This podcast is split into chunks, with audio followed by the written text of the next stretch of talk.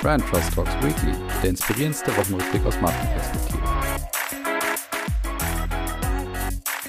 So, liebe Hörerinnen und Hörer, willkommen zurück zu Brand Trust Talks Weekly. Und es ist die letzte Folge von meinem Urlaub, aber ich habe euch ja versprochen, ich lasse euch nicht allein, deswegen wird es nächste Woche und jetzt die nächsten drei Wochen vor allen Dingen immer nochmal Spezial-Weekly-Folgen geben zu einigen Spezialthemen. Und zwar geht es unter anderem um das Thema Employer Branding und auch um das Thema Pricing in zwei extra langen Folgen. Sozusagen, nee, sind trotzdem kurz gehalten, aber sehr schön fundiert und sehr unterhaltsam, schaltet auf jeden Fall auch ein. Und auch auf meinem Social-Media-Kanal Kanal bei LinkedIn wird es ja durchaus spannend sein, weil ich habe jetzt mal gesagt, ich habe keine Lust mehr auf immer rum Besserwisserei, sondern ich liefere jetzt auch mal ab. Und zwar kritisiere ich ja hier und da auch mal, was so in der Werbung im Marketing passiert und dass vielleicht dort einfach mir zu viel Kunst gerade drin ist und gleichzeitig zu wenig Artikulation von Spitzenleistung und Werten. Und deswegen habe ich mal meine Lieblingsspots rausgesucht und werde die in den nächsten Tagen auch bei LinkedIn präsentieren. Jetzt geht's aber los in eine nächste Folge. Und ich glaube, ich habe euch noch gar nicht so richtig begrüßt. Ihr seid natürlich zurück bei eurem Lieblingswochenrückblick aus Marketing und Markenperspektive. Wir sind in der KW 32 und ich habe eine pickepacke volle Folge auch vorbereitet und das merkt ihr wahrscheinlich auch schon fast ein bisschen am Intro. Es geht in das Thema Retro mal wieder rein. Das starte ich ja fast schon äh, klassischerweise immer mal wieder mit dem Thema. Und ich habe auch wieder so das Thema Katalogeinstellung dabei, also wo auch jemand dem Papier hier entsagt. Und dann habe ich Wacken dabei, so ein bisschen so ein Spezial dazu. Ich habe zweimal Employer Branding im weitesten Sinne dabei oder dreimal sogar Employer Branding. Ich habe Gewinner, Verlierer und Fundstücke. Ja, meine Güte, was ist denn heute alles geboten? Also ich würde sagen, los geht's. Die Marketing-Themen der Woche. Wir beginnen ganz schnell mit dem Thema Retro. Das frühstücke ich hier sehr schnell ab. Es geht nämlich darum, dass jetzt bald schon wieder bei RTL das Thema Gerichtssendungen wieder im Vordergrund stehen werden. Und das heißt, die legendäre Barbara Salisch kommt zurück und auch Ulrich Wetzel kommt zurück. Und das heißt, die werden vormittags ab 11 Uhr, immer wochentags, jetzt wieder live aus dem Gerichtssaal senden und da so wahre Begebenheiten wieder thematisieren. Und worüber sich die beiden auch gefreut haben, das Ganze wird natürlich in die Modernität geführt. Das heißt, man sieht jetzt jetzt auch mal Handypassagen oder WhatsApp-Verläufe, die vielleicht dann auch als Beweismittel eingeführt werden oder eben auch nicht. Und darauf freut sich eben Barbara Salisch vor allen Dingen. Bei Ulrich Wetzel muss ich dazu sagen, da, da klingt fast ein Stratege raus, als der so beschrieben hat, warum denn jetzt die Gerichtssendungen auch unter seiner Führung wieder zurückkommen. Er sagt nämlich dazu, es ist schön wieder da zu sein. Wir leben in einer Zeit der Veränderungen. Menschen suchen Halt und Zentrierung. Das bietet unsere Gerichtssendung. Wir vermitteln ein Gefühl von Gerechtigkeit und Gleichbehandlung. Jemand, der viel Geld Geld hat, wird nicht besser behandelt als ein Sozialhilfeempfänger.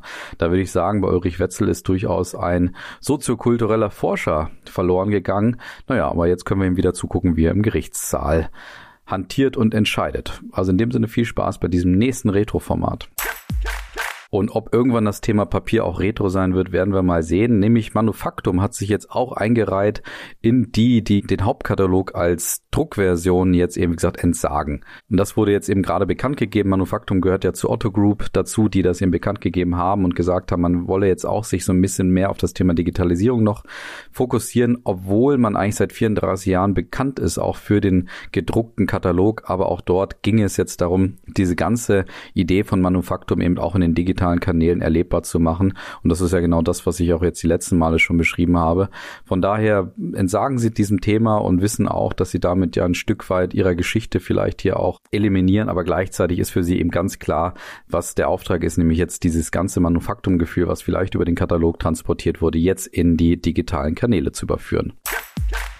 Und der Sprung von Manufaktum zu Wacken, ich weiß nicht genau, da fällt mir jetzt keine richtig gute Überleitung ein. Aber man muss dazu sagen, Wacken ist natürlich vorbei und das lief sehr, sehr erfolgreich und war ja das erste Mal Wacken wieder seit zwei Jahren, eben aufgrund natürlich Corona. Und es waren anscheinend mehr als 83.000 Fans in Schleswig-Holstein und haben eben den über 200 Metal-Bands zugehört. Und für uns war natürlich spannend eben, was ist dort passiert. Ich habe ja über Gerolsteiner auch gesprochen, über Haribo auch gesprochen und Horizont hat da mal so ein bisschen Überblick interessanterweise zusammengestellt, was denn so an Markenaktion passiert ist ist und hat sich auch nochmal mit dem Director Marketing und Brand Partnership von Wacken eben unterhalten, was es denn bedeutet, eigentlich solche Kooperationen einzugehen. Und da waren ein paar spannende Aussagen auch dabei. Und zwar beschreibt eben Max Pölzel, der Director Marketing und Brand Partnership von Wacken ist, dass es immer wieder darum ginge, wirklich das Fitting zwischen den Partnern und Wacken aufs Beste auch zu überprüfen, weil natürlich die Community unheimlich ja äh, kritisch auch sei und genau untersuchen würde, wen lassen die denn da auf unser ähm, liebgewordenes Festival. Und deswegen sei es eben wirklich wichtig, dass die Partnerships, die da entstehen, Kooperation sein, wo man sagen kann, okay, da ist etwas, was wir alleine nicht hinbekommen hätten. Und genau nach den Bezügen würden sie es auch aussuchen. Und sie wären auch die letzten Jahre öfter mal auch ein bisschen auf die Fresse gefallen, dass sie eben gesagt haben, naja, das hat jetzt hier nicht so gut funktioniert, weil die Fans einfach so kritisch sein und durchaus eben erwarten würden, dass man diese Marke Wacken eben ganz, ganz bewusst auch führen würde. Und dann können wir noch mal einen ganz kurzen Überblick auch geben, was denn alles so passiert ist. Beim Thema Haribo habe ich ja schon drüber berichtet, aber was da noch spannend war, die haben auch das höchste Luftgitarren-Solo, also einen Weltrekord versucht, der eben auch geschafft wurde, für ein Luftgitarren-Solo, wie gesagt, in einem Heißluftballon gesponsert. Und das lief auch über Haribo, das heißt, da waren, sind sie auch nochmal groß aufgetreten. Ansonsten waren auch Fisherman's Friend vor Ort, die allerdings eher mit so Lounge-ähnlichen, ja, Chill-Out-Areas praktisch, wo man so ein bisschen, ja, einfach die, die Marke Fisherman's Friend auch erleben konnte. Ansonsten war anscheinend noch sehr bekannt das Thema Growling Creatures, das wiederum von Krombacher kam. Und da war ich dann schon sehr interessiert dran, dass Krombacher es also schafft, auf Wacken stattzufinden und dort ihre Marke zu führen, das aber tatsächlich so, ich finde, so in der Gesamtgesellschaft gar nicht so gut macht. Und dort haben sie ja anscheinend für eine ganz gute äh, Aktion gesorgt, weil sie dort das Thema lebensbedrohte Tiere so ein bisschen oder bedrohte Tierarten in den Vordergrund gebracht haben und den Festivalgängern und Gängerinnen eben angeboten haben, praktisch gegen diese Growling Creatures. Das heißt also, sie haben eine Art Lied entwickelt, wo man mal so Feldhase, Wiesent und alle möglichen bedrohten Tierarten sehen konnten, wie die praktisch ihre ganzen Töne und, und, und ihre Stimmgewalt nutzen. Und anscheinend konnte man dann aufwacken gegen diese Tiere antreten. Was das genau bedeutet, kann ich mir nicht vorstellen. Es war aber anscheinend eine sehr gute Aktion und wie gesagt, war überrascht, dass Krombacher da so gut auch agiert in dem Sinne. Und das Thema Gerolsteine mit dem Thema Zwischenwasser hatte ich ja schon mal vorgestellt. Auch das kam anscheinend sehr gut an. Also da auf jeden Fall ein kleiner Bericht von Wacken, wo man sieht, wie bewusst Wacken seine Marke selber führt, wie bewusst dort auch Partnerships ausgewählt werden und wie bewusst aber auch die Marken selber sich ihrer Aufgabe auch bewusst sind. Ansonsten kommen sie eben auch nicht zu Wacken, dass sie dort etwas wirklich liefern müssen, was zu ihrer eigenen Marke natürlich gut passt, aber was vor allen Dingen auch zu Wacken gut passt. Und dementsprechend bin ich sehr gespannt, wie es da auch weitergehen wird. Von Wacken kommen wir zur Bundeswehr. Ja, ich weiß nicht, Überleitung könnte sein. Vielleicht gibt es in der Bundeswehr auch ein paar Metal-Fans, die vielleicht auch bei Wacken gerade waren. Aber die Bundeswehr hat natürlich gerade eine sehr herausfordernde Position. Eben nicht zuletzt aufgrund des Russland-Ukraine-Krieges haben sie daher eine ganz andere Rolle auf einmal auch bekommen und kriegen natürlich auch eine ganz andere Art Aufmerksamkeit. Da war ja eigentlich bis vorher fast so ein bisschen immer der Ruf nach Abrüstung und auf einmal ist es fast das Gegenteil, dass man vielleicht auch ein bisschen überlegt, naja, so eine Bundeswehr kann vielleicht dann doch mal eine Rolle auch einnehmen. Und genau darauf, auf diesen Nährboden, auf den sie sicherlich auch verzichtet hätten gerne oder wie wir alle letztendlich, haben sie diesen Nährboden dann doch durchaus taktisch genutzt, jetzt indem sie jetzt gerade das Thema Employer Branding in den Vordergrund bringen. Dazu nicht nur einen 30-sekündigen Spot, sondern auch eine Omnichannel-Campaign gemacht haben, die jetzt die nächsten Wochen und Monate eben laufen wird. Und in dieser Omnichannel-Campaign geht es eben genau darum, dass man mal Soldatinnen und Soldaten in privaten Alltagssituationen, zum Beispiel auch zu Hause bei den eigenen Kindern oder am Zeitungskiosk oder auch in der Stadt zeigt, um einfach auch zu zeigen, ja, auch die Soldatinnen und Soldaten haben ein echtes Leben, müssen oder haben natürlich aber trotzdem die Aufgabe, auch uns zu schützen und auch an allerhand eben einfach mit anzupacken und zu, zu unterstützen und zu helfen, wo es eben nur geht. Und genau darum geht es natürlich einerseits, das Thema Recruiting in den Vordergrund zu, zu stellen, das heißt also die Rolle der Bundeswehr auch nochmal klarzustellen, aber auf der anderen Seite natürlich auch jetzt gerade vor dem eben vielleicht nicht unbedingt so gewünschten Nährboden vielleicht auch nochmal die Rolle und die Position beziehungsweise die Relevanz der Bundeswehr auch in den Vordergrund zu stellen. Ich finde insgesamt, ja, taktisch, wie gesagt, den Nährboden genutzt. Auch, wie gesagt, hätte man wahrscheinlich gerne verzichtet. Dass sie da auf Testimonials sehr besetzen, ist so ein typisches Mittel, was man aus dem Bereich auf jeden Fall kennt. Also das ist gelernt und ist auch immer eine, eine gute und sichere Bank. Auch das mit den Alltagssituationen finde ich ganz spannend, wobei ich gleichzeitig sage, ich finde, die Alltagssituationen passen nicht direkt zueinander und sind auch unterschiedlich, sage ich mal, geshootet. Einmal sieht man die Frau, die eben bei ihrer Familie ist und dann einfach den Mann, der irgendwie auf irgendeine Art Markt oder ähnliches steht. Da finde ich, ist die Wiedererkennbarkeit nicht komplett hundertprozentig gegeben. Ich glaube, da hätte man noch ein bisschen mehr Spezifik reingeben können. Aber wie gesagt, also ich würde sagen, gelerntes Mittel, wie sie da vorgehen und durchaus eine spannende Kampagne von der Bundeswehr. Und wir kommen von einem Thema Employer Branding zu einem nächsten Thema, das definitiv auch unter die Haut geht und zwar im wahrsten Sinne des Wortes. Und zwar geht es um die Ruby Hotels aus München. Und auch dieses Hotel oder diese Hotelkette hat natürlich gerade die Herausforderung, Menschen eben zu finden für ihre eigene Kette, um dort die entsprechenden Dienstleistungen auch anzubieten.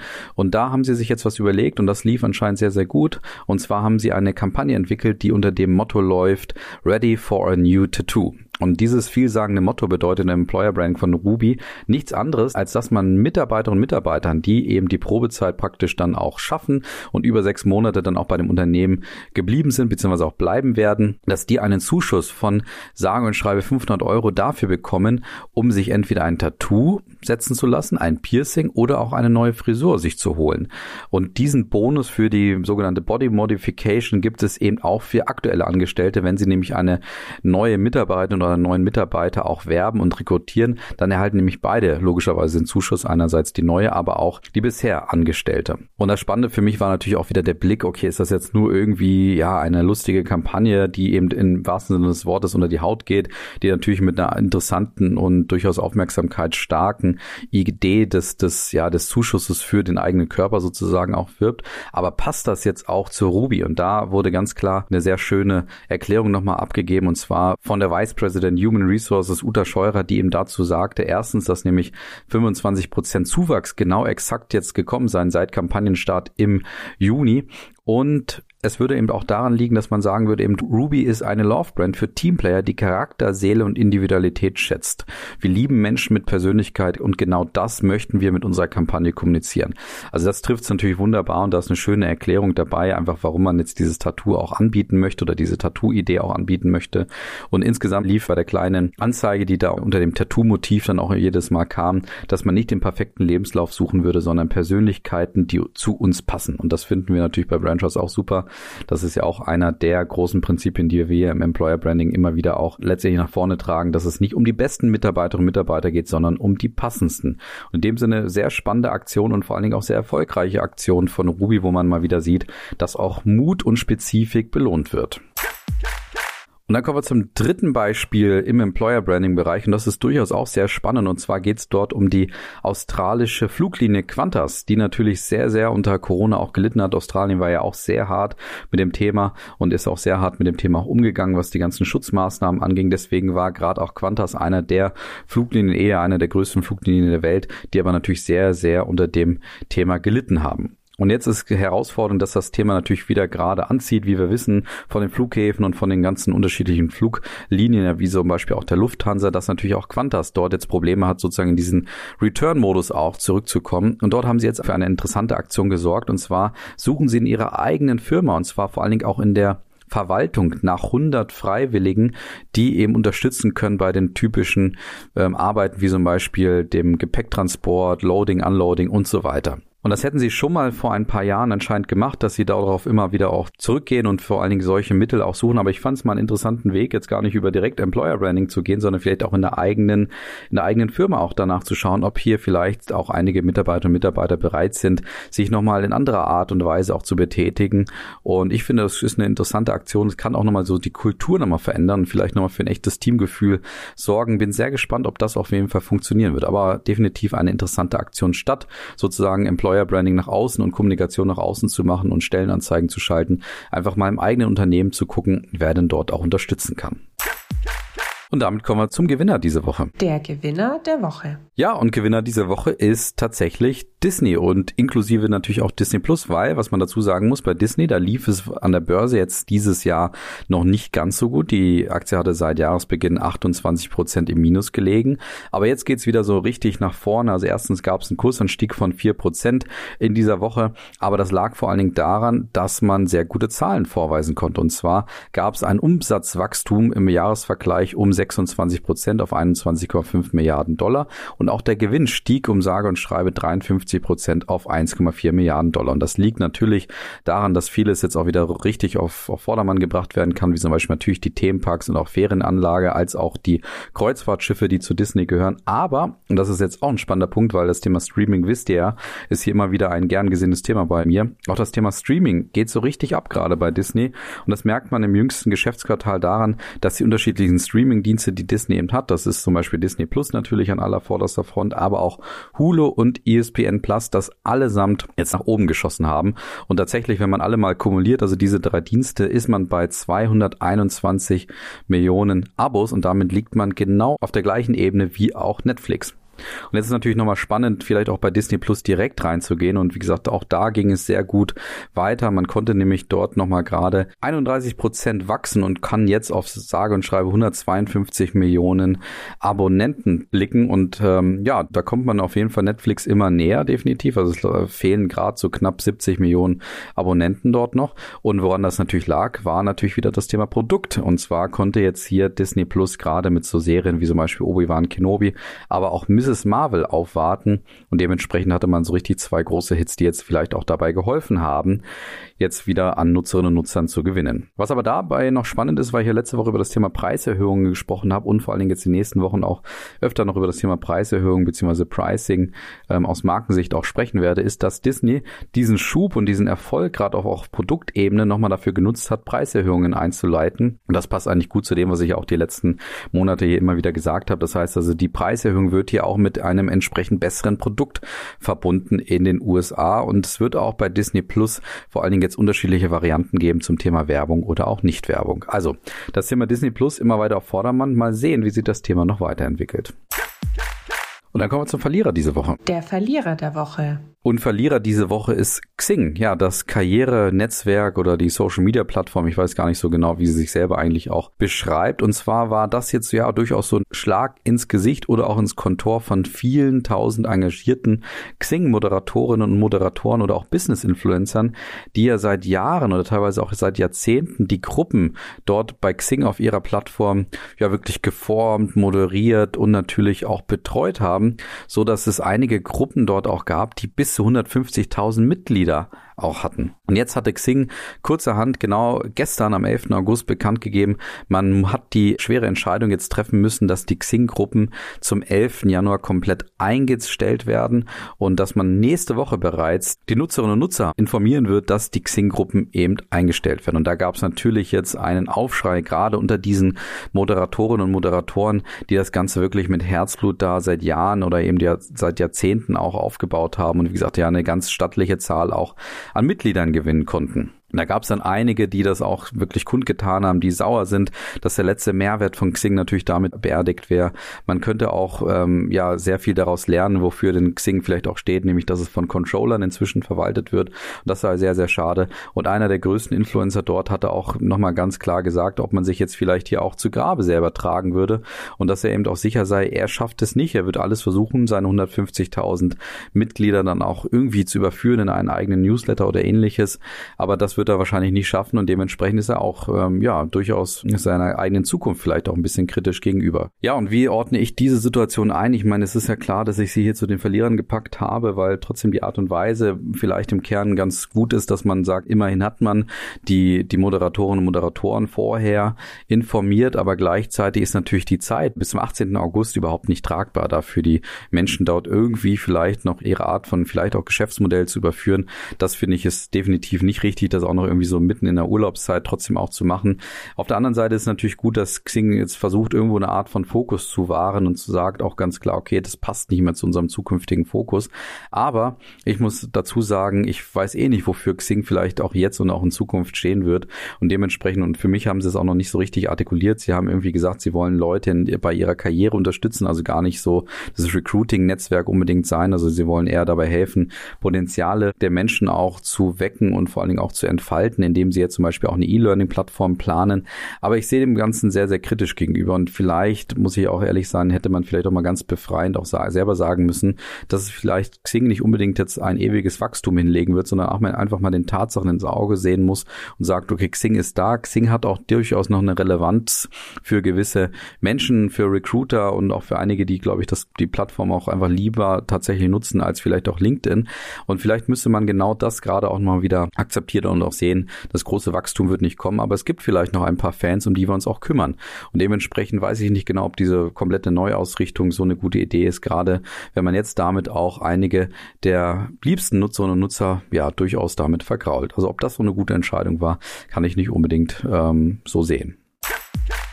Und dann kommen wir noch schnell zu den Fundstücken dieser Woche. Die Fundstücke der Woche. Und wir starten mit einem kurzen Fundstück von Carlsberg, die nämlich im Bereich der nachhaltigen Verpackungen immer wieder auch forschen. Und das bereits seit 2015. Und zwar haben sie versucht, so eine Art Papierflasche für ihr Bier herzustellen, die eben nicht aus Glas hergestellt wird, um natürlich ihren ja, ökologischen Fußabdruck nochmal zu reduzieren. Und jetzt kommt eben die Fiber Bottle 2.0 raus, die nochmal verbessert wurde und die jetzt in einen größeren Test nochmal reingeht. Und zwar werden jetzt 8000 Fiber Bottles entwickelt, die in unterschiedlichen europäischen Märkten auch ausprobiert werden. Und die Idee ist, wie gesagt, dass das Material praktisch aus einer Art Papier besteht und trotzdem natürlich ja die ähnlich gute Konservierung für das Bier innen drin auch bedeuten soll und interessanterweise übrigens dann noch zusätzlich besser kühlen würde als zum Beispiel Dosen oder Glasflaschen. Das ist ja sogar nochmal ein Mehrwert, mit dem ich nicht unbedingt gerechnet hätte.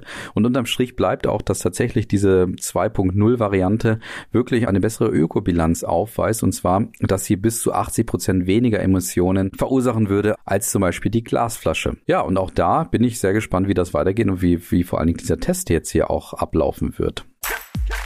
Und dann kommen wir ganz kurz zur Deutschen Bahn, die nämlich jetzt mal wieder auf ihrem Twitter-Kanal, also einerseits gibt's ja natürlich dort immer DB Cargo, die ja eh für ihr Twittern auf ihrem Kanal sehr bekannt sind, weil sie da das Thema des Humors auch nutzen. Und die Deutsche Bahn Personenverkehr macht das jetzt ebenfalls, ist auch sehr humorvoll unterwegs und ist jetzt direkt auf das Thema Jugendwort 2022 aufgesprungen und hat dort ein Bild gepostet. Ich glaube, es ist ein echtes Bild, wo man eben sieht, so diese Aufkleber auf den ICEs als Beispiel, wo eben drüber steht, das ist grün unterwegs im Gomme-Mode. Ich weiß ja nicht genau, wie das ausgesprochen wird, aber Gomme-Mode habt ihr vielleicht mitbekommen, ist ja einer der Wörter, die zu den Jugendwörtern 2022 gehören. Und die Deutsche Bahn schreibt dann eben noch zusätzlich, das Ökostrom Gomme-Mode ist, sagen wir ja schon länger.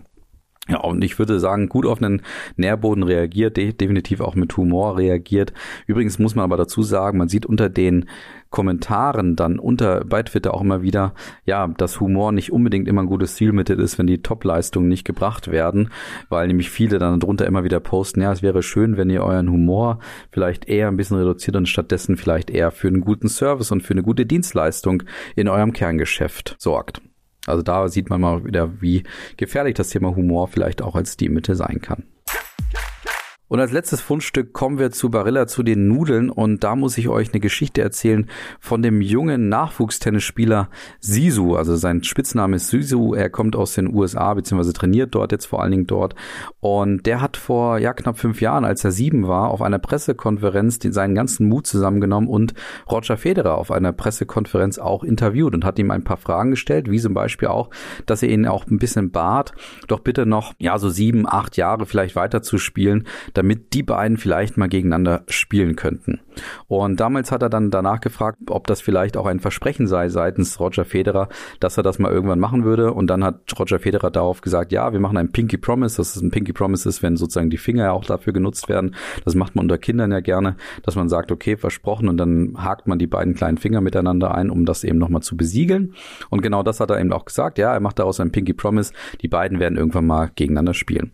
Und jetzt genau fünf Jahre später hat sich Barilla dieses, ja, sag ich mal, Stück sozusagen genommen oder diese viral gegangene Pressekonferenz genommen und hat die dafür genutzt, um einen, ja, Laufmoment unter oder gesponsert von Barilla eben auch in den Vordergrund zu spielen und vor allen Dingen auch zu entwickeln. Und das würde gut zur eigenen Marke passen, weil das eben genau das sei, was Barilla auch versuchen würde, nämlich etwas mehr Liebe in unsere Gesellschaft auch zu bringen. Und was haben sie jetzt gemacht? Sie haben den jungen, inzwischen ja zwölfjährigen Sisu in die Schweiz praktisch gelockt. Er wohnt eben in den USA und man hat ihn unter einem Vorwand gelockt, dass er dort ein Trainingsturnier spielen würde und hat aber komplett geheim gehalten, dass er dort eben auf sein Idol bzw. auf Roger Federer auch treffen würde. Und das Ganze ist dann sehr, sehr schön und emotional aufgebaut. Man sieht also ein Video, wie Sisu mit seinem Trainer in einem Restaurant sitzt und ähm, natürlich Nudeln dann serviert bekommt. Und dann kommen einerseits Fans auf ihn zu und auch die eigene die eigene Restaurantchefin auf ihn zu und sagt, sie sei ein großer Fan und er weiß gar nicht, worum es geht. Und dann gehen sie irgendwann auf den Tennisplatz und dann kommt natürlich Roger Federer da raus und schafft es wirklich auf authentischste Art und Weise mit Sisu hier auch zu spielen. Und man merkt selber auch, wie sehr und wie gerne Roger Federer offensichtlich diese Aktion von Barilla, ja, seinem Sponsor auch unterstützt und herauskommt ein wirklich emotionales Video auf dem Niveau von, ja, nur die Liebe zählt oder diesen 90er Jahre Sendungen, wo man dann immer irgendwelche vermissten Familienmitglieder sieht. Ja, auf diesem, ähm, ja, emotionalen Niveau sehe ich das Ganze. In dem Sinne, schaut es euch mal an. Tolle Aktion definitiv von, von Barilla, die sie jetzt ein, eine viral gegangene Aktion von vor fünf Jahren nutzen, um eben daraus einen Marketing-Coup zu machen, der wiederum einen eigenen Markenkern anscheinend stärken soll. Ja, und von daher definitiv Fundstück wert. Und mit diesem Fundstück entlasse ich euch jetzt in eine, ja, Sommerpause meinerseits zumindestens. Aber wie gesagt, ihr könnt ja nächste Woche 13 Uhr definitiv wieder reinhören und dann auch die nächsten drei Wochen insgesamt reinhören. Es sind sehr, sehr spannende Folgen, wo ich mit ähm, einigen Kolleginnen und Kollegen von mir auch spreche, eben zu dem Thema Employer Branding, aber auch zum Thema Pricing. In dem Sinne wünsche ich euch einen wunderbaren Sommer. Ich sage in letzter Zeit immer dazu, es dürfte auch etwas mehr regnen, vielleicht mal nebenbei, weil die Trockenheit ja wirklich nicht unbedingt so positiv ist und ähm, ja, die Sonne vielleicht auch gar nicht so positiv ist in, in der Art und Weise. Von daher wünsche ich euch trotzdem einen wunderbaren Sommer und macht's gut. Ich freue mich, wenn ihr dann nach dem Sommer wieder einschaltet, wenn ich sozusagen wieder live von den Wochengeschehnissen aus der Marketing- und Markenperspektive berichte. Macht's gut, bis dahin, passt auf euch auf. Ciao.